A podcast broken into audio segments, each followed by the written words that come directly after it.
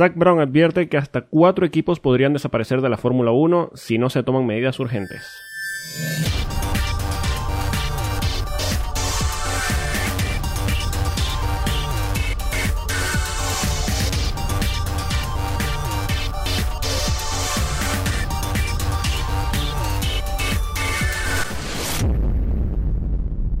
Bienvenidos a un nuevo episodio de Efecto Coanda. Estamos en el episodio número 47 y pareciera que es el episodio número 47 en cuarentena porque esto no se acaba. Eh, como todas las semanas, nos acompañan los señores Rubén Carballo y Alex Reyes. Señores, ¿qué tal? Necesitamos carreras. Hola, Polo, ¿qué tal? Hola Alex, hola Rubén, buenos días, buenas tardes, buenas noches a todos los que nos acompañan Ay, en este episodio, en este podcast, en esta cuarentena, que nos acompañan en todo. Realmente, eh, Polo tiene razón. Parecen 47 años que estamos eh, encerrados aquí viendo el techo, sin carrera, sin nada. Pero aquí estamos, al pie del cañón, para traerle toda la información que sea eh, interesante del mundo de la Fórmula 1 o de lo poquito que se genera. Sí, bueno, sabemos que esto, en este momento que no hay carreras los fines de semana eh, son como cualquier otro día de la semana porque en realidad nadie puede salir de su casa o no debería salir de su casa. Te estoy viendo a ti, sí, a ti. Eh, Iñaki Rueda. No, Iñaki... porque yo qué hice. Ah, perdón. No, no, no, no. Yo, yo estaba en mercado. Así que si ven, si ven a Iñaki Rueda por la calle, por favor, pídanle que. Bueno, no le pidan nada, llamen a la policía. No, si han visto la película de la purga, ya saben lo que tienen que hacer. Cuando suene la sirena, corran. Ojo que Efecto Coanda no apoya la violencia, eh, excepto con Este, ajá, cuidado. Comunicado. No apoyamos a bandas terroristas. no apoyamos a bandas terroristas.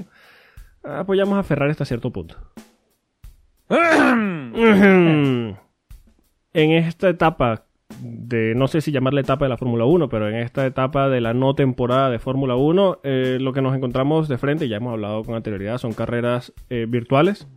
Yo creo que el tema ya lo hemos tocado, pero lo que pasa en el mundo real, eh, que sería el primer tema que quiero traer para, para acá para que conversemos, es el golpe económico que significa para los pequeños equipos esta de momento suspensión de la temporada que yo creo que finalmente se va a cancelar si todo sigue así. Pero eh, es precisamente eso el primer tema que quiero tocar porque eh, hay equipos que si bien pueden sobrevivir a esta situación llámese eh, Ferrari, Mercedes, Red Bull también hay equipos como Haas que ya estaban con ciertas dudas en la parte de la dirección. Todo el mundo sabe que Jim Haas no está muy contento con la dirección que está tomando el equipo últimamente, eh, los resultados que ha tenido el equipo últimamente, eh, a pesar de que conservan los pilotos. Pero eh, equipos como Alfa Romeo y esos equipos que suelen estar en la parte del fondo de la parrilla son más vulnerables a esto y no, no solo el tema de que puedan tomar años en recuperarse de esto, sino que podrían no recuperarse de esto. Eh, quería saber la opinión de ustedes respecto a esto, porque, a ver, que no se hagan carreras quiere decir que hay menos ojos en los monoplazas. Eh, recuerden que los monoplazas son básicamente vallas publicitarias que dan vueltas en un circuito. Y mientras no hayan ojos sobre los monoplazas, eh, los equipos no están percibiendo dinero, entonces eh, menos patrocinio, menos dinero de patrocinio, al no haber carreras ingresa menos dinero a la Fórmula 1, eh, menos dinero que ingresa a la organización es menos premios a final de año, entonces es un poco un efecto de bola de nieve que afecta a los más pequeños, ¿no? De todo, has comentado varios aspectos que son ciertos, pero el tema de la televisión. O sea, si no se corre una temporada, todas las cadenas del mundo van a reclamar ese dinero que, han pagado por una temporada que no existe y los equipos se van a encontrar con un coche sin amortizar. Entonces, claro, eso es una pérdida tremenda. Ya lo hemos hablado, yo creo que hay equipos eh, que van a sufrir muchísimo esto. Eh, incluso hemos hablado de riesgo de desaparición de algunos, como sobre todo Alfa Romeo, eh, Williams, tal vez Haas lo sufriría mucho también.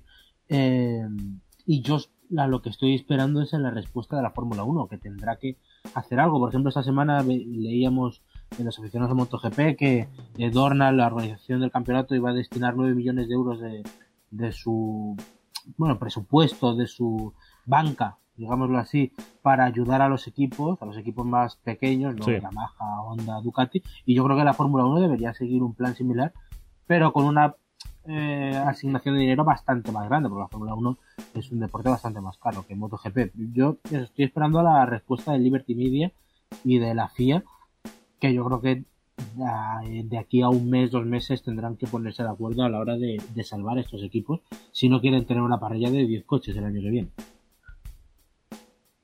No, es que yo no pienso de, de, de un mes, dos meses. Esa solución tiene que plantearse ya. O sea, eh, creo que tanto la FIA, Formula One Management y Liberty Media se tienen que sincerar sobre lo que estamos viendo. Si eh, realmente eh, esto se va a seguir extendiendo, yo creo que la, mejor solución que se puede plantear para esta temporada es vamos a cancelar lo que queda de la temporada. No vale la pena sacar una temporada con 8 o 10 carreras porque eh, cosas que vamos a, a, discutir más tarde, pero eh, haz una cosa, ponte de acuerdo con ese dinero que ya te entró porque hay que entender que el 75% o prácticamente el 75% del presupuesto anual que eh, Formula One Management viene de los derechos de televisión y esos se venden antes del inicio de temporada. Esos son derechos que se van renovando eh, cierta cantidad de tiempo. Entonces, ahí lo que deberían hacer es decir, miren, señores, no va a haber temporada, no le vamos a devolver el dinero, pero le damos otra, otra opción, te damos un año gratis, dos años gratis, X. Y tomar ese dinero y empezar a hacer como lo está haciendo Dorna, de crear un fondo de, eh, para, para ayuda, no tanto a los equipos, porque los equipos eh, eh, están, obviamente, hay equipos como Haas, hay equipos como eh, Sauber Alfa Romeo, el mismo William, que realmente están golpeados, golpeados económicamente y lo notas en, en, sus prestaciones a nivel de pista. Pero hay un elemento mucho más golpeado dentro de esos elementos que no son los pilotos, sino los mecánicos, los ingenieros, que esa gente básicamente se le paga 15 y último. Entonces, eh, realmente ahí lo que deberían hacer es eh, tomar la decisión ahora o si no quieres suspender la temporada porque tú tienes cierta esperanza de que te puedes sacar una temporada con 12, 14 carreras, eh, toma una parte de eso y entrégase a los equipos pequeños. De, suponte, son 10 equipos de la grilla. Eh, toma 100 millones de dólares y reparte los 10, 10, 10, 10, 10 y ya está. Y que eso sea para un fondo para toda esta gente que está parada porque realmente no, no, no, no tienen más nada que hacer. Eh, aún así, hay muchos equipos de Fórmula 1 que están hoy en día concentrados en la construcción de ventiladores. Un Project Lane sí. es el, el, el aspecto con, como lo llamaron. Y, y realmente eh, eso ha sido el aporte que le ha dado estos equipos al mundo en, durante esta pandemia. Pero cuando eso frene, eh, esa gente se va a quedar viendo las caras.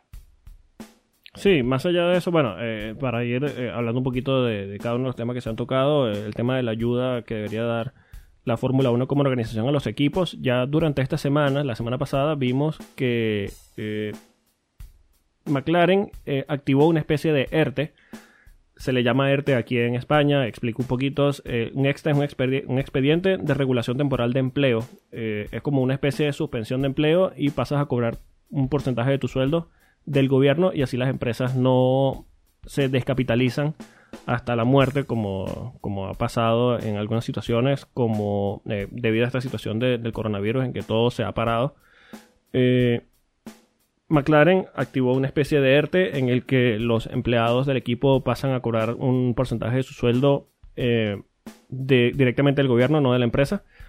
Y yo creo que aquí también debería involucrarse la Fórmula 1, como dicen, porque, a ver, se habla mucho del sueldo de los pilotos, el sueldo de los ingenieros, el equipo de carreras, pero hay que tomar en cuenta que estos equipos tienen un personal que se encarga de las comidas, se encarga de limpieza, se encarga... Y todo es un, un, personal que no está en ese frente de batalla que vemos los fines de semana de carrera. Eh, es personal también vital para el funcionamiento de, de, de estos equipos. Y yo creo que si bien es una situación que golpea a todos, porque está golpeando a todos, yo creo que la Fórmula 1 como organización sí debería dar una especie de ayuda precisamente para proteger a estos empleados que tal vez no están en la primera línea, que son claramente los que ganan menos dinero eh, de toda la plantilla de, de cualquiera de los equipos y son los que se ven más afectados actualmente por esta situación.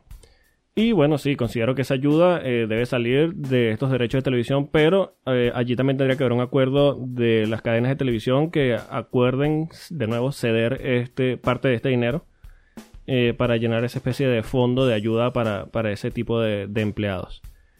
Mm, habría que ver si las televisoras están de acuerdo, qué parte de lo pagado se destina a eso, pero bueno, ya eso es una decisión que debe tomar la Fórmula 1 y que debe tomar cuanto antes. Eh, aparte de, de las ayudas oficiales que vengan por parte del campeonato y de, y de la federación, pues sobre todo eso que remarcar, por ejemplo, el caso de McLaren, me parece leer también a Carlos Sainz dando Norris bajándose su salario. Sí, Bueno, al final son cosas que están muy bien para ayudar sobre todo a esta gente más, más invisible dentro de los equipos, equipos de limpieza, eh, mantenimiento y todo esto que hablamos.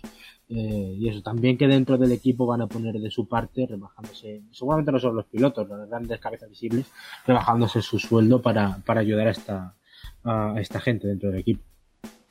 Sí, eh, seguro así será. Y bueno, es un gesto importante por parte de los pilotos porque también eh, durante la semana hablaron varios futbolistas y dicen que se les está poniendo de ejemplo y el mismo Carlos Tevez llegó a decir que un futbolista actual a ese nivel puede sobrevivir hasta seis meses sin pago.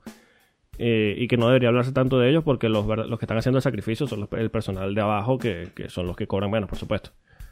Entonces, bueno, me parece un gesto bastante bueno, bastante importante y espero que la Fórmula 1 tome esta decisión lo antes posible porque es cierto que si bien trabajan por una empresa grande, este personal, eh, un- una empresa importante, eh, están viéndose afectados como todo el mundo por, por esta situación. Eh, hablando... a mí Sí. que- per- perdón, Sí, a mí lo que me preocupa no están tanto los equipos grandes como Red Bull, Mercedes, Ferrari. Ellos tienen un... O sea, eh, a- eso es lo que no me preocupa, Polo. A mí lo que realmente me preocupa es que la gente tiene que entender de que los equipos grandes eh, siguen siendo eh, pequeños...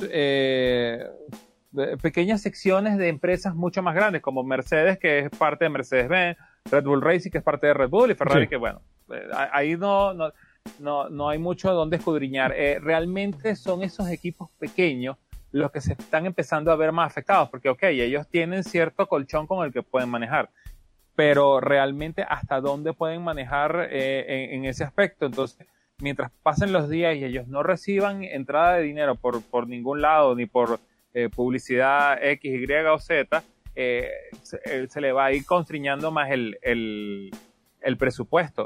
Y a mí lo otro que me preocupa es este silencio de tanto la FIA como de Formula One Management y de Liberty Media.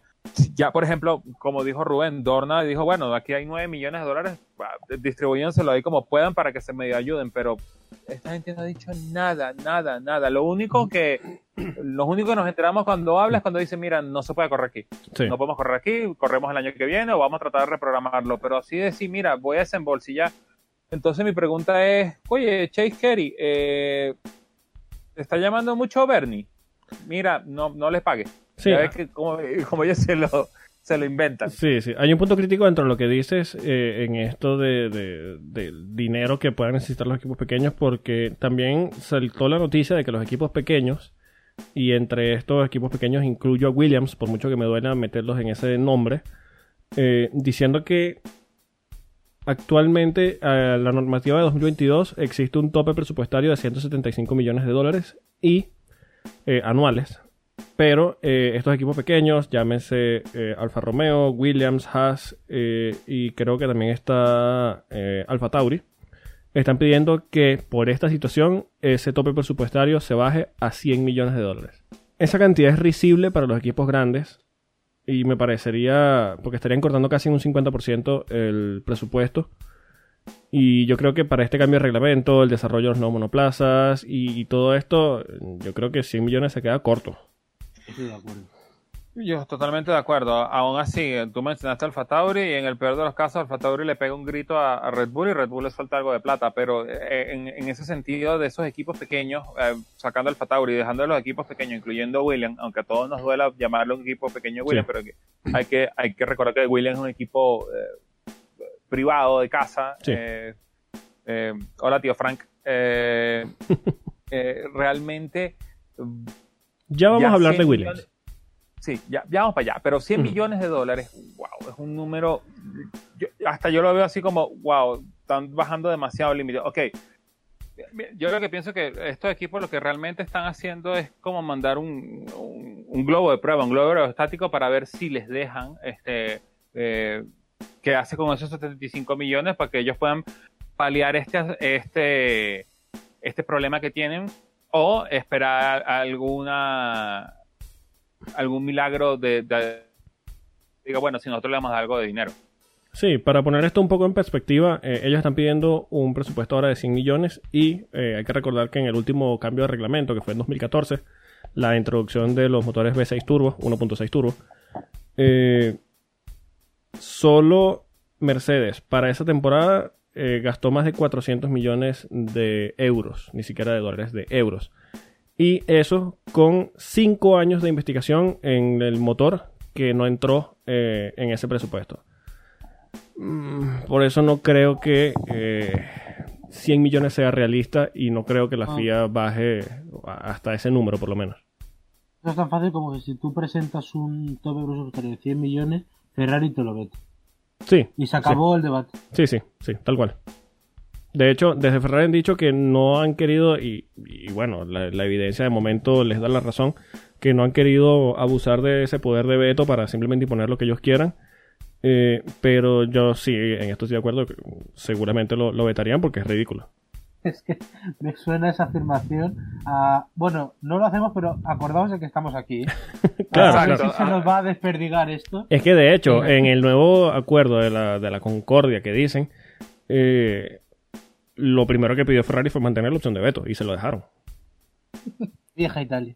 Eh, viva Italia. en fin Bueno, el siguiente punto que quiero tocar, eh, de nuevo, vamos a hablar de, de nuestro senador favorito, el gran Palpatine. Resulta, resulta que esta criatura de 89 años tiene, ¿no? sí declarado, yo creo que está por encima de los 200. ¿eh? Bueno, esta criatura de 89 años declaradas eh, va a ser padre por cuarta vez. hombre un aplauso Un aplauso para el señor Eccleston. Eh, hay una curiosidad que lo comentaron por Twitter eh, y es que este niño que salga de Eccleston o niña, bueno, de, de la mujer de Eccleston, la actual mujer de Eccleston, eh, va a ser 20 años, no, perdón, la madre del niño va a ser 20 años menor que la hermana menor de este niño. no ya ya ya Y va a estar a 65 años de su hermana mayor. exacto Exacto, Eh, su hermana ese- mayor ese- va a estar a 60. Hay 65 años de diferencia, por supuesto. Es lo que quiero decir. Eh, eh, eh, yo solamente me quiero imaginar esas reuniones de Año Nuevo, Navidad, donde está toda la familia, decir, ah, y que ya el niño o niña tenga suficiente edad como para entender las cosas, decir, ah, mira, ella es tu hermana mayor y ella tiene 20 años menos que tu mamá. Eh, 20 años más que tu mamá.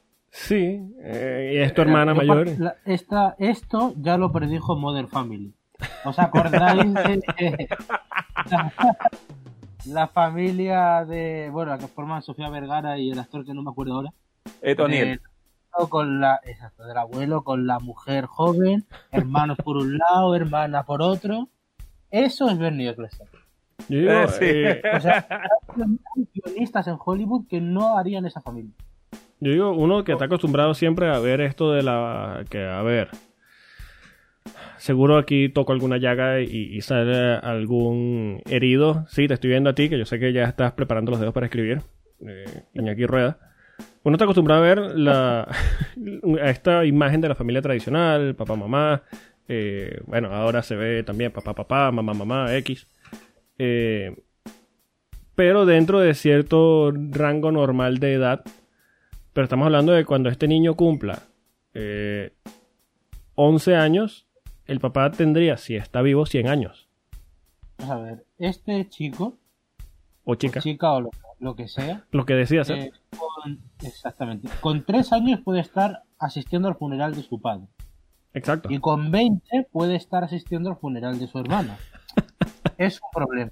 O sea, una cosa es la familia tradicional y otra cosa es el imperio de Eccleston. Que, eh, bueno, en fin. Ah, lo raro es que ya, o sea, son 89 años. Y vas a tener un cuarto hijo. Yo no me meto en las razones para tenerlo, pero vamos. eh, de- Eh, queda raro. Eh, dos cosas eh, eh, que yo quiero hablar. Eh, uno, eh, cuando el señor Bernard Eccleston deje de estar con nosotros, eh, la lectura del testamento va a ser hilarious, porque sí. No, eso va a ser a- increíble y ojalá sea, eh, ojalá esté hecho en un papiro con jeroglíficos. Sí, eh, nos acompaña el señor eh, John Johnson, él es eh, un especialista egipcio que va a hacer la lectura del... del- Este descifró lo que decía la tumba de Tutankamón, el sarcófago. Exacto, él va, él va a descifrar el, el- el testamento. ¿No veis a que es una persona tan excéntrica como para hacer un testamento en latín? Seguro, seguro. Si hay una persona capaz de hacerlo, es Bernie Eccleston. Sí, probablemente. Este, y lo otro es que eso, me- eso que dijiste tú, Polo, me hace recordar mucho esa, esa frase inmortal de, o esa, esa escena inmortal del Rey León cuando eh, el rey le dice a Simba, todo lo que toca el, todo lo que toca el, La el- luz. la luz es nuestro, nuestro imperio. reino. Entonces, eh, uno como padre de familia le dirá, mira, hija, hijo, todo lo que toca eh, la luz es nuestro. ¿Y eso que son los Eccleston? No, nosotros no hablamos de los Eccleston. Mira, otro- yo, yo aquí voy a partir, yo aquí voy a partir una lanza a favor de nuestro querido emperador Palpatine. Eh, Y Dios. decir que ante esta noticia, él dice, bueno, eh, veo que estoy saliendo mucho en las noticias, pero lo, lo cierto es que ahora mismo no tengo trabajo y tengo tiempo para practicar. Y allí le doy la razón. Ahora era el momento perfecto. Sí, sí, sí. Sí, por eso. No ser el único, ojo. es- Eso me recuerda a una, una rueda de prensa que tuvo una, una pre- un viernes en un- algún circuito, que no me acuerdo ahorita cuál, que eh, Román Grosjean acababa de ser papá. Creo que fue un gran premio en Bélgica. Y entonces le preguntaron a todos, este, bueno, que ya él es papá, ustedes cuando vienen, imagínate, en la época todavía Betel estaba corriendo en Red Bull. Eh, bueno, es que él va en la carrera, nosotros estamos en la práctica libre todavía. Entonces ya el señor Eccleston va por la quinta carrera. Sí, sí, sí. No, el tipo carrera está ya en Interlagos, ¿eh? Sí, sí, sí. Sí, bueno. sí, él ya está con un pie en Abu Dhabi, cuidado. ¡Epa! Le- al, al, eh, al señor Eccleston le deseamos por lo menos 100 años más para que nos siga entreteniendo y para que se vuelva eh, oficialmente eh, compañero de dominó de Matusalén. Ojalá, Pero bueno. ojalá. Un personaje, bueno, ah, siendo honesto, ya un, po- un poquito más serio, eh, hizo mucho por la Fórmula 1 y es un personaje bastante divertido porque suele decir lo que pase por su mente. Es como hablar con Flavio Briatore. Es un tipo que no te deja indiferente y bueno. Qué par de personajes, ¿no? Eh, oye, eh, Me sorprendería ver a Flavio Briatore llevando esta carrera a los 90. Uf, no. no. Uf. Ah, yo- uf, no, no, no, no llega, no llega. No, bueno. chicos, ¿se podrían imaginar un a- a- al tío Bernie haciendo un podcast junto a Flavio Briatore? Ese sería el podcast más increíble de la historia. Pero seguro, Júntelos. por favor. Eh, Yo creo que el Bueno, universo no lo- lo junta porque ya estamos en epidemia global y qué coño, qué, qué- qué- qué otro, qué más daño le podemos hacer al mundo. Bueno, lo que, lo que, lo que sí puedo asegurar es de que si sale este, este podcast de ellos dos, por lo menos 10 temporadas va a tener. Mínimo. Seguro, seguro, segurísimo. Y bueno, ya que estamos en una nota graciosa, vamos a hablar de Williams. Ah, dale, Pablo. Ay, ay, ay. Bueno, hay unas declaraciones. eh, aquí le voy a dar un poquito el pie a- al señor Rubén, porque Claire Williams dice que no quiere un Mercedes rosa. ¿Con qué moral? Vamos a ver. Aquí está el problema de Williams resumido en unas frases. Yo le agradezco a Claire Williams que sea tan sincera. O sea, yo no quiero comprar un coche. Vale, bueno, pues estás última del mundial. O sea, y por Silvia, seguramente, os acordáis, hablamos todos, no, va a estar a podio seguro. ¿Quién, quién? Y Williams, el, el, el- ah, es verdad, la mierda esa rosa. Racing. Yo, yo estoy esperando a llamarlo Aston Martin. Sí, sí, por Martin. favor, por favor. Eh, bueno, pues eh, esto, este es el problema de Stroll GP. Stroll GP. Stroll GP. Eh, las declaraciones de Claire Williams son las siguientes. Eh, bueno, podría leer varias cosas, son tres. Una, eh, cuando lo hacemos mal es nuestra culpa y cuando acertamos podemos estar orgullosos de ello. Recordamos que Williams no se le recuerdan aciertos, no se le recuerda. ey, ey, ey. Ahora mismo, Un acierto Ey, fue ey. llevar a Pastor Maldonado a la parrilla de Fórmula 1. Cuidado. pero cuando Williams era un equipo respetable. Bueno. Muy Bueno, respetable con Pastor en eh, parrilla, eh, pero eso es otro eh, tema. Ya va, ya va, ya. Pero es que va- va- va- vamos a plantear ese tema. Ok, tú estás hablando de un equipo respetable y tú, como equipo respetable tú vas a llevar a Pastor Maldonado a la grilla de salida. Exactamente. No, a ver, pero eh, en aquellos momentos también la comedia lo necesitaba. lo que ha decidido. Sí. Fue Mm. Había mucha tensión, Alonso en Ferrari. Sí, ne- necesitábamos un comic relief dentro de la Fórmula exacto. 1. Claro, si le quitas a Williams 2014 y 2015, la de Maldonado sería Uh, no. La última. Estaríamos hablando ahora de. ¿Cómo se llama la cosa esta marroquí que quería entrar a la Fórmula 1? Dragon GP, algo así. Ah, eso, eso mismo, eh, el Stefan GP, no sé, whatever, Eso, cómo eso. se llame. En fin, ajá, seguimos con Claire Williams. Ah, Pantera, perdón, Pantera. Eso, Pantera. Eh, bueno, la siguiente, ya al referirse a- al modelo de negocio que tiene Williams, de equipo privado, que comentábamos antes, dice Claire, hemos tenido éxito con este modelo de negocio en un pasado reciente. Tuvimos mucho éxito en 2014, 2015, 2016 y 2017, pero solo lo perdimos las dos últimas temporadas. Eh, no es porque no tengamos un Mercedes que está pintado de rosa el motivo que no lo hagamos, por el que no lo hacemos bien. Vamos a ver, Claire. No me puedes decir habiendo hecho un punto el año pasado, que no, es que hemos perdido el, éxito en estas dos temporadas. Y es que mira qué bien nos fue cuando teníamos a Bottas y a Massa, porque es como decir, oye, ¿os acordáis de aquel Williams del 93? Con su dirección y su transmisión y lo bien que lo hicimos, ¡ay, qué grandes somos! Vale, pero como se te complica un poco la situación, se te hunde el equipo.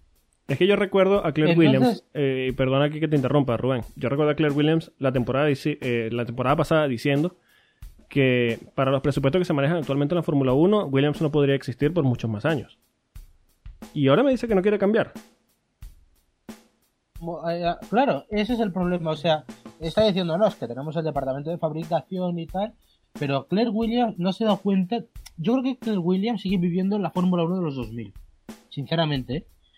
Pero, pero de 2000 principio, porque ella sigue pensando La época de que Montoya. la... Sí, que la tendencia sigue siendo hacer un, co- un coche por sí mismo, cuando ahora mismo se está demostrando que lo más efectivo es comprar un coche, lo cual salvaría a Williams de muchas desgracias. Eh, y eso habla también, pues, en una realidad paralela del éxito que un día tuvieron, pero parece que mentira que no se da cuenta de que el año pasado hizo un punto. Sí, sí, exactamente. Todo el análisis tiene que basarse partiendo de allí. O sea, ya se nos ha- parece que se, a ella se le ha olvidado que el año pasado a los primeros días de Barcelona no fue los Sí. dos primeros días. Exacto. Primera vez, de hecho, en la historia de Williams que fa- faltaban a un día de, de prácticas, de, de- de pretemporada, mejor dicho. Básicamente ese es el tema. Y luego ya remata diciéndonos que eh, Force India no tiene la capacidad de hacer... Bueno, Force India. eh, esa cosa- para mí va a seguir siendo Force India. Racing Point. Dice, ellos no tienen esa, capacidad, no tienen esa opción de hacer un coche y tiene sentido para ellos lo que han decidido hacer. Ya, pero Eh, no vamos, se lo plantea. vamos- Ella sí. no se plantea cambiar su forma de hacer las cosas. Yo lo que digo Eh, es, eh, partiendo ajá. del principio, ella dice, no quiero un Mercedes rosa. ¿Con qué moral? Eh, de nuevo, tuviste un punto la temporada anterior. Yo estaría como jefe de equipo desesperado por comprar un Mercedes rosa. Pero desesperado. A menos que me quiera largar de la Fórmula 1. Eh, Es que no nada más el hecho de largar, la- la- irse a la Fórmula 1. O sea, vamos a empezar por el, por el principio. Yo no quiero un Mercedes Rosa. Eh, primero, llegó tarde porque ya está el Mercedes Rosa. Eh, vamos a empezar por el Claro. principio. Segundo, eh, Claire Williams como administradora, no. Pero Claire Williams como político, wow. Tiene todos mis votos porque eh, ha hecho todo lo que, lo que hacen normalmente los políticos. Hay que recordar, William ha tenido unas épocas gloriosas y unas épocas oscuras. Y por lo general siempre él sigue el mismo tren. Son dos, tres años muy buenos, seguidos de dos, tres años muy oscuros Sí. al regresar dos, tres años muy buenos. Eh, hay que recordar que del, de, de, de mediados de los 90 vinieron un tiempo oscuro, vino la- las vacas gordas cuando se asoció con BMW, eh, se fue BMW, tuvieron toda esta época oscura, regresaron con Mercedes, tuvieron...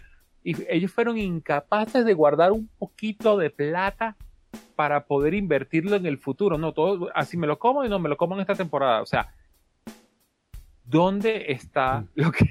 eh, o sea, ¿con qué moral ella tiene que reclamar todo esto? Yo también, yo sé que ella no quiere un Mercedes rosa, ella lo que quiere es un Mercedes blanco con líneas azules. Es que mira, si el problema fuese de dinero, yo lo entendería. Pero es que el problema no es dinero. Williams tiene dinero. El problema son... mucha incompetencia dentro. Sí, exacto. El problema son las decisiones que se toman dentro del equipo, porque yo recuerdo claramente, de nuevo, la época de- del- de- de la- del chiste, de las bromas, de Pastor Maldonado. Eh, ellos tuvieron un monoplaza bastante competitivo. Eh, a ver, no estaba para ganar carreras ni para ganar el campeonato, pero era bastante competitivo en el 2012. De hecho, ganaron una carrera en el Gran Premio de, de- de- de Ah. España, la última victoria que tuvieron.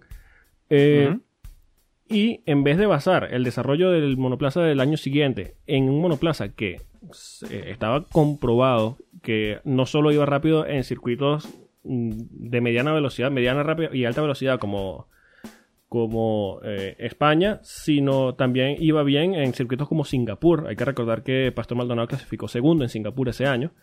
Ujú. Eh, es un monoplaza que eh, era adaptable, era rápido. ¿Y qué decidieron hacer para el año siguiente?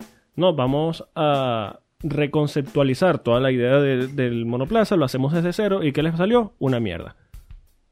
¿Por qué? Porque todo lo que hacían, entonces llegaba un, un gurú al equipo. Ah, deja que el gurú haga el carro el año que viene. En esa época estaba San Michael. Y San Michael lo que duró fueron seis meses en el equipo. En la última fue eh, Paddy Lowe. Pat Paddy Lowe. Oh, sí, Paddy Lowe, sacado de Mercedes. Déjalo que él lo construya.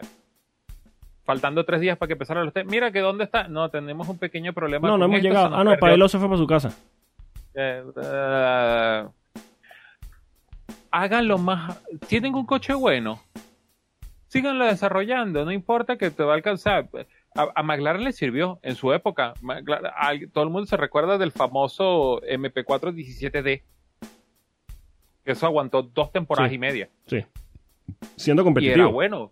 Y era competitivo. Y era competitivo. Sí, por eso. Eh, No es un tema de, de dinero, no es un tema de que Williams no tenga presupuesto, no es un tema de que Williams esté al borde de la quiebra, es un tema de decisiones desde dentro del equipo. Se, se sabotean ellos mismos. Williams, a, a medida que Claire Williams ha ganado protagonismo en el equipo, el, el coche ha ido a peor. Porque Williams, eh, a principio, bueno, a principio, mediados de esta década, era el único equipo que le plantaba cara al Mercedes híbrido. Sí. Sí, sí. Ferrari totalmente. estaba ahí, era Williams con más con Botas, o sea, Botas está en Mercedes por lo que hizo en Williams un día. Y a medida que Claire Williams se ha hecho la cara visible de ese equipo, lo ha hundido. Y luego sale en, en, en Drive to Survive, por ejemplo, a decir, bueno, es que me pesaría mucho arruinar el legado de mi familia. Ya, bueno, pues da un paso al, al lado. Es que es un tema No, de que no- qué más lo vas a arruinar. Exacto. Es que, es que yo no O sea, sé cuál ¿qué, es el. qué tan es el- abajo el quieres ver al equipo para considerar que lo arruinaste? Es que a mí me mole- me molestaría mucho que Williams saliera de la Fórmula 1 conmigo al mando. Bueno, pues no lo estás viendo. Sí. O sea, ¿qué, qué más pruebas quieres? Mira, es que William tuvo dos grandes pérdidas que no han sabido recuperar. Primero perdieron a Patrick Head. Sí. Cuando Patrick Head se fue, el equipo empezó a irse en picar. El tío Frank dijo, mira, no doy más porque eh, no encuentro cómo montó el motor híbrido en la silla de ruedas, así que eh, le dejó todo el, le dejó todo el puesto a Claire. Y Claire no ha sabido hacer nada. No ha sabido hacer nada. O sea, eh, Sí. han, tenido patrocinadores buenos, se le han ido, traen estos patrocinadores que son un signo de interrogación, aunque bueno, por ahí estoy viendo que está haciendo eh, sponsorship a ciertas carreras virtuales aprovechando que no hay Sí. Fórmula 1, Sí.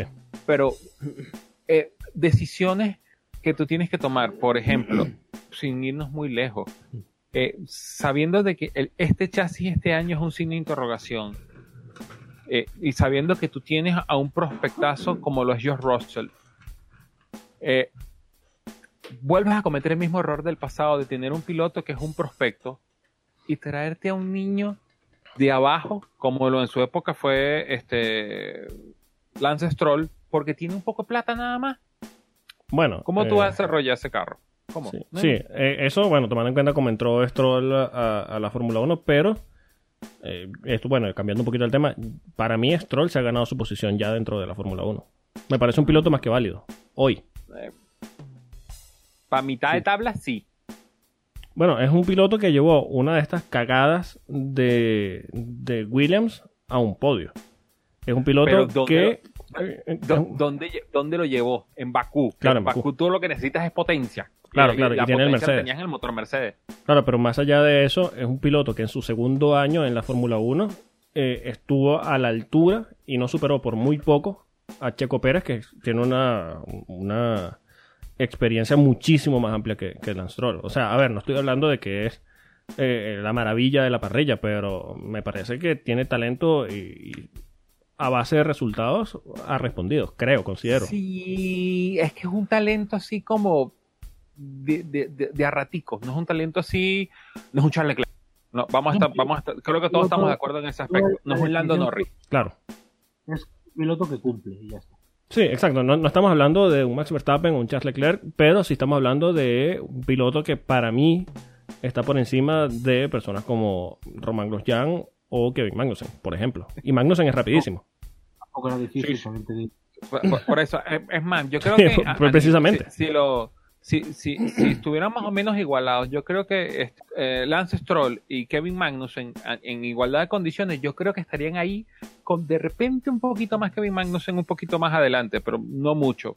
Así que eh, realmente hay quien, quien lo veo feo por debajo de él, tiene que ser Roman Grosjean. Sí, bueno, aquí eh, para traer un poquito el tema de la especulación, ya que nos estamos aburriendo bastante con esto de la de- del encierro, la cuarentena. eh, ¿Quién para ustedes? habla- se habla mucho de quién es el mejor, pero ¿quién para ustedes es el peor de la parrilla? Qué buena pregunta. El peor de la parrilla El peor piloto de la parrilla actualmente. actualmente, wow. Claro, tendríamos que Eh, sacar a Latifi y demás porque no lo hemos visto. Puede ser Grosjean fácilmente. Yo creo que Grosjean. No, yo, yo si- sigo pensando que es Grosjean. Qué tragedia. Qué tragedia. Es que tú ves a Haas, eh, los resultados que tuvieron entrando a la Fórmula 1 y es que han, han ido a pique. Y con estos pilotos.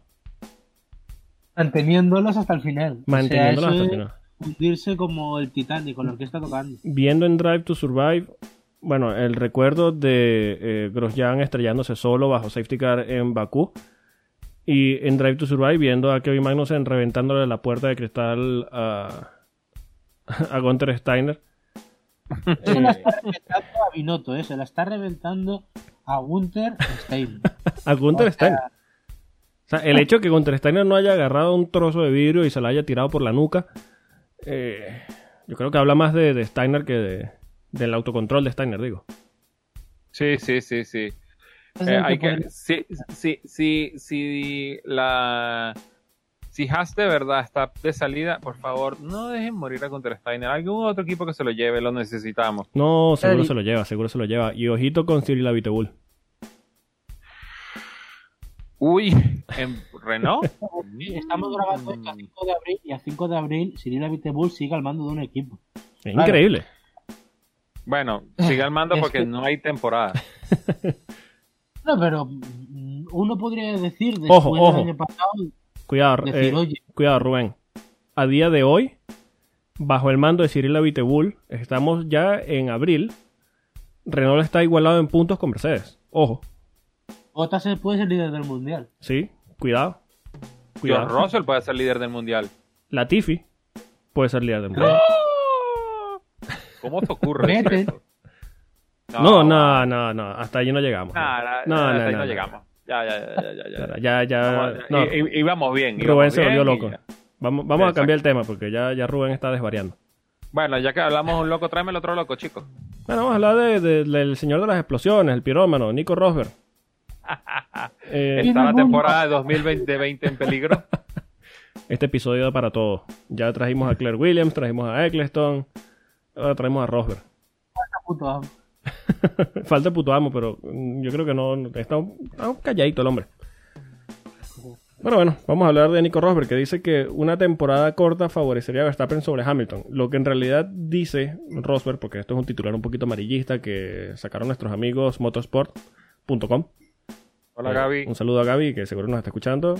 Eh, Rosberg dice que eh, ve a, o que veía esta temporada a Red Bull como el equipo que podría tal vez desestabilizar un poco a, a Mercedes. Yo aquí estoy un poquito de acuerdo con él porque los números que llegaban desde Ferrari no eran alentadores para esta temporada. Eh, me parecía que, o parecía que eh, Red Bull iba a estar más cerca de Mercedes y dice que en una temporada corta, eh, llámese, bueno, estaba hablando con, con Rubén antes de, empezar a grabar, para que una temporada tenga validez eh, hace falta que tenga ocho carreras. Eh, en una temporada así de corta se da pie a que ese factor sorpresa tenga más importancia en el resultado final y en ese factor sorpresa mm, él considera que Red Bull tendría un poquito de ventaja sobre los demás porque eh, ya se ha visto que Verstappen es un piloto que suele aprovechar las oportunidades y un piloto rapidísimo, ya lo, ya lo conocemos. ¿Ustedes creen que esto puede ser así? Bueno, eh, yo creo que abre un, eh, un tema importante.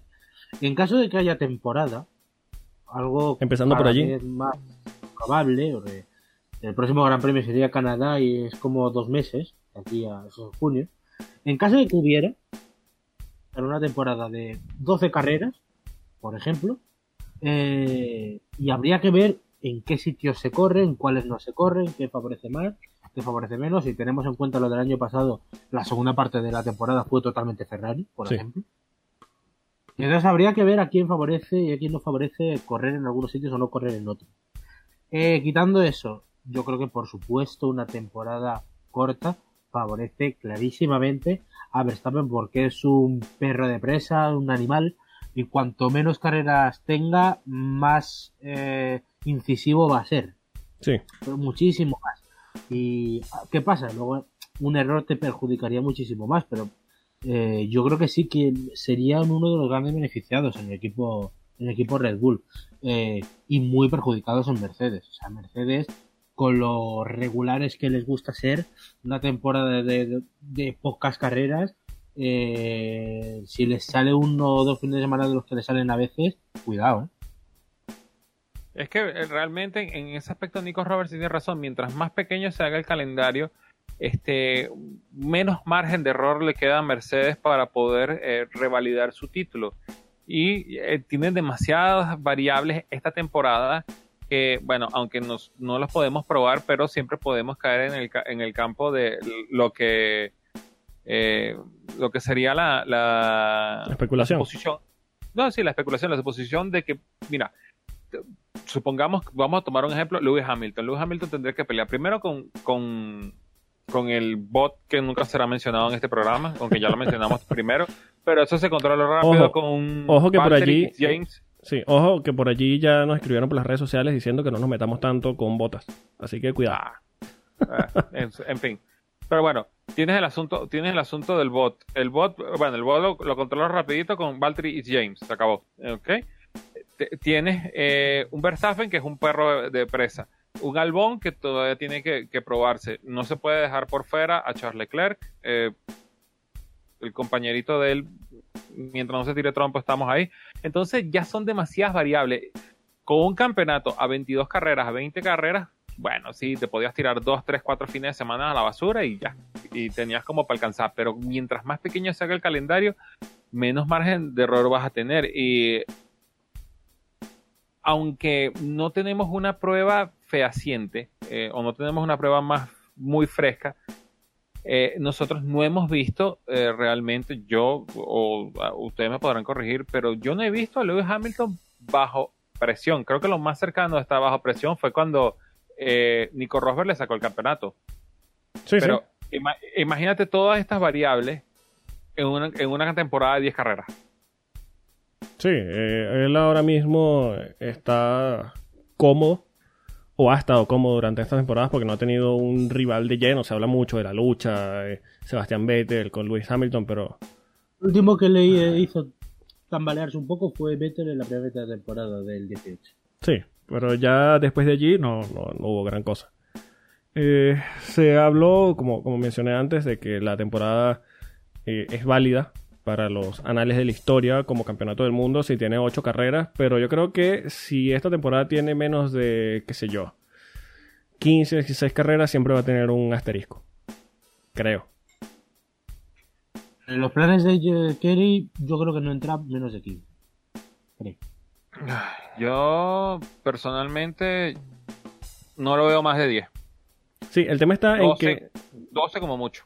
Claro, eh, eh, en lo que se podría hacer, pero yo creo que si tiene menos de esa cantidad de 15, 16 carreras, yo creo No, que se pero pondría es que como ya- un asterisco. Ya, y ya, ya, ya perdiendo 3, 4 carreras, ya el campeonato va- siempre va a tener un asterisco. Aunque la FIA no se lo ponga, aunque la Fórmula One Management no se lo ponga, o aunque Liberty Media no se lo ponga, nosotros, los de abajo, la- los que estamos en este, en este aspecto, eh, lo, lo que eh, empezamos. ¿Qué hubiera pasado si la temporada, en vez de tener X cantidad de carreras, hubiera tenido las 22? sí. Y ahí la- ya, ya ese asterisco lo tiene montado. Eh, tengamos o no tengamos temporada. Sí, y bueno, no me gustaría, yo sé que siendo justos no se va a hacer, pero siempre habrá el que diga, si eh, la temporada termina siendo de 10 carreras o menos y termina siendo campeón, quien sabemos que podría ser campeón, que Lewis Hamilton, van a decir, ah, bueno, sí, Hamilton alcanzó a Schumacher, pero bajo esta condición. Exacto. Necesitó una Eh, temporada de 5 carreras para que, que ganar el séptimo. Si alguien dice eso, no ha visto la Fórmula 1 en los últimos 6 años. No, yo diría que en los últimos 10 años. Sí, no, es que vale. pero, pero- pero siempre, te lo, siempre te lo vas a conseguir diciendo, ah, bueno, eh, Hamilton no, tiene seis campeonatos y medio. ¿Por qué? Porque hizo media temporada. No te preocupes que si no, Hamilton los dos próximos años se va a encargar de acabar Ah, no, por su- Sí, seguramente. Claro, después llegamos, llega- llegamos a la 2021 y se acabó. Ah, sí, ahí tienes la mitad, Mañana que sacó. a los ocho y medio ya dirá, ah, bueno, bueno. nada. Sí, sí, exacto. Cuando tenga 10 títulos, van a decir, coño, eh, bueno, el séptimo está bien, pues vamos a dárselo. Sí, ya, ok, sí, sí, sí, bueno. Eh, eh, eh, lo que pasa es que el- nosotros hemos jugado mucho a, a buscar siempre ponerle asterisco a cosas que no podemos entender. ¿Cuál es el ejemplo más firme que nosotros tenemos? Los cuatro campeonatos de, de, de Sebastián Vettel. Todo el mundo dice, Sebastián Vettel tiene cuatro campeonatos. Sí, los tiene, pero se los, tiene, se los sacó Red Bull. ¿Por qué? Porque el hombre después ha tenido una cantidad de años en Ferrari donde no ha podido hacer nada. Pero claro, Y- y podemos mucha- hablar de que el mismo Fernando Alonso estuvo una cantidad de años en Ferrari y tampoco hizo nada. No, bueno, es que Fernando Alonso, el, el problema de Fernando Alonso, el- el- Sebastián Vettel, el tono de duda en Vettel está en que al menos Fernando le plantó cara. Sí, y claro. en dos ocasiones estuvo a, puntis, a puntito de robárselo. Sí, Luego sí. hubo dos temporadas que Vettel, vamos, no dejó títeres sin cabeza. Pero eh, al menos tuvo rival. O sea, lo que, lo que pasa con. Vettel no ha llevado el campeonato a la última carrera, por decirlo de esa manera. Exactamente. Pero luego Hamilton, a ver, es que Vettel fue otra cosa, porque Hamilton está a punto ya no solo de romperle el récord de títulos a, a Schumacher, es que le va a romper las victorias, las vueltas rápidas y las poles. Sí. sí, bueno, lo- lo- los récords que le faltan, pues. Eh, de hecho, victorias, bueno, este año ya no, pero estaba a 10. Yo contaba con que este año se lo culminara. De- al final es otro tipo de dominio. Yo con Vettel siempre entendí más las. eh, Ni siquiera, bueno, las dudas. No tantas como se quieren hacer vender, Es- pero. eh, ahí, donde- ahí- ahí- ahí- es donde está la, la diferencia. El, el detalle está donde eh, con, con, con, con Lewis Hamilton nosotros podemos decir, ah, ok, sí, él ha sido el gran dominador. Eh, ha, ha sido firme, ha sido una dominación firme de él. No importa que le cambien el alerón, eh, aquello, lo otro, que aquí, que pa, que pi, que pum. Siempre termina saliendo campeón. Y eso es lo que ha hecho en los últimos 3, 4 años. En el caso de, de Vettel siempre va a quedar, bueno, pero sácale el, no lo pongas en el Red Bull, quítale la Drag New, y ya cuando empiezas a dudar, entonces ya ahí empieza a salir así el, el asterisco por todos lados y que, mm, Sí, precisamente. lo que, no, lo que no me dejaron hablar de Alonso, el problema Sí, de sí. Alonso no era un asterisco, el problema de Alonso es una es un es una combinación química, es el NaCl, se le dice sal, porque ese, ca- ese carro estaba salado. Bueno, el carro o el piloto, que también. también. Eh, Depende, 50-50. depende de los años, ¿eh? Sí, claro. Eh, bueno, a- ahorita que estamos hablando de, precisamente de los récords de Hamilton, recordé que, que en Twitter lo, lo estaban repasando eh, hace poco, lo tengo aquí enfrente. Eh, lo, lo posteó la cuenta de WTF1. Eh, para estamos hablando de los récords para mencionar unos cuantos que tiene. Eh, hay que recordar los números de Hamilton actualmente. Eh, 84 victorias, 151 podios, 3.431 puntos, 88 poles, 47 vueltas rápidas y 6 títulos del mundo. Ahora, los récords. Más victorias en una temporada debut. Más victorias en una temporada sin ganar el título de piloto. Más victorias en circuitos diferentes. Más victorias desde la pole. Más victorias en gran premios, grandes premios diferentes. Eh, más temporadas consecutivas con una victoria desde su temporada de debut. Más victorias en un año calendario. Más pole positions en su temporada de debut. Mayor cantidad de pole positions. Mayor cantidad de pole positions en diferentes grandes premios. Mayor cantidad de pole positions en diferentes circuitos. Eh, mayor cantidad de pole positions en el mismo circuito. Eh, la mayor cantidad de temporadas con pole position desde su temporada de debut.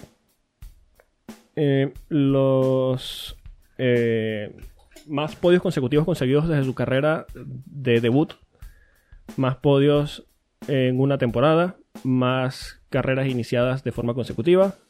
El mayor número de carreras iniciadas desde la primera línea. Más Bueno, carreras. no es más fácil, no es más fácil que enumeres que no, de, de cuáles no son sus récords. No, no, no, no queda mucho, no queda mucho, sigo.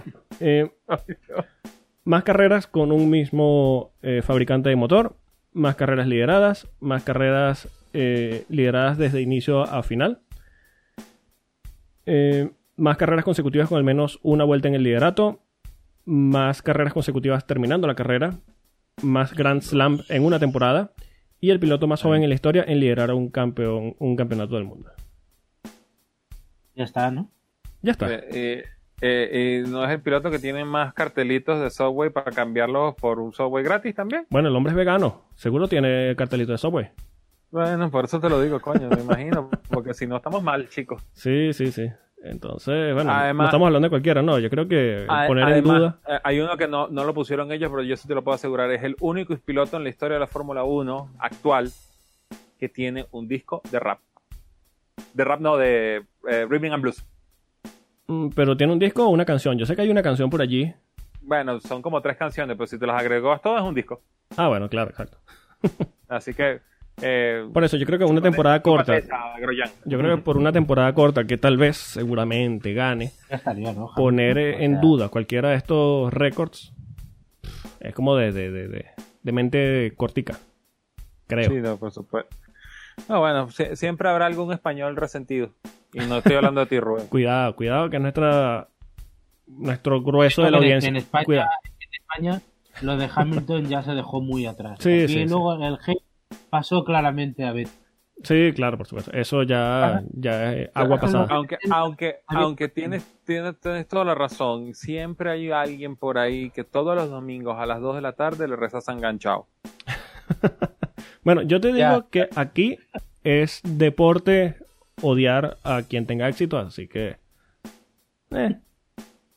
Bah, Bueno, vamos a la parte divertida. Paul, vuelta rápida. Ah, se asustaron. Mentira, vamos a pedir la Ah. cuenta. Pueden seguir al señor Alex Reyes en Twitter, en arroba itangils, al señor Rubén Carballo en arroba Rubén Piso DXT. A nosotros nos pueden seguir en arroba Efecto Coanda. Pueden escucharnos y suscribirse al podcast en su plataforma favorita. Estamos en todas. Y pueden suscribirse a nuestro canal de YouTube, que últimamente está dando unos problemitas, pero bueno, ya, ya lo solucionaremos. Eh, allí van a estar todos los episodios del podcast. Eh, también los queremos invitar. eh, ahora mismo está en mantenimiento. Durante la semana la vamos a liberar. La nueva web de efectocoanda.com. Allí también van a poder escuchar todos los episodios y van a poder ir a su plataforma favorita para escucharnos. Señores, gracias por acompañarme en un nuevo episodio de Efecto Coanda. placer, eh, Polo, y que sepas que con lo de las apuestas me has recordado las apuestas que hicimos en Australia, para lo cual pido un minuto de silencio. Sí, sí, sí, total. Total. Es que mira, yo recuerdo que te dijimos a ti, Rubén, que las hicieras de primero, porque tienes ese gafe encima de, de que lo que dices no pasa y mira, rompiste la temporada. No, no, yo responsabilizo a Rubén por romper la temporada. Yo responsabilizo a Valtteri Bottas. Bueno, pero ya que eh, estamos de despedida, bueno, vamos, vamos a hacer una, vamos a hacer una, una, una porra, pues. Ajá. A ver, Carballo, ¿cuándo tú crees que regresa la Fórmula 1? Fórmula, uff. eh, Ya saben, si no cae donde él dice, pueden echarle la culpa a él. Yo creo que la Fórmula 1 vuelve en Austria. En Austin ese sería en el mes de agosto. Austria, sí. Eh, eh, sí, no, 5 de julio. 5 de julio. 5 de... Muy bien. ¿Polo? Yo digo que a finales de julio. No sé con qué carrera, porque seguro van a reformatear todo, pero yo creo que a finales de julio. Igual Silverstone. Yo, Sí, seguro. Yo voy a ser firme con mi convicción. La Fórmula 1 necesita regresar en un circuito explosivo con una carrera explosiva para podernos quitar toda la modorra, todo lo que se ha significado Bakú. 9, esta pandemia y todo eso. No, Bakú no, ya sabemos que Bakú no, no vamos a hacer.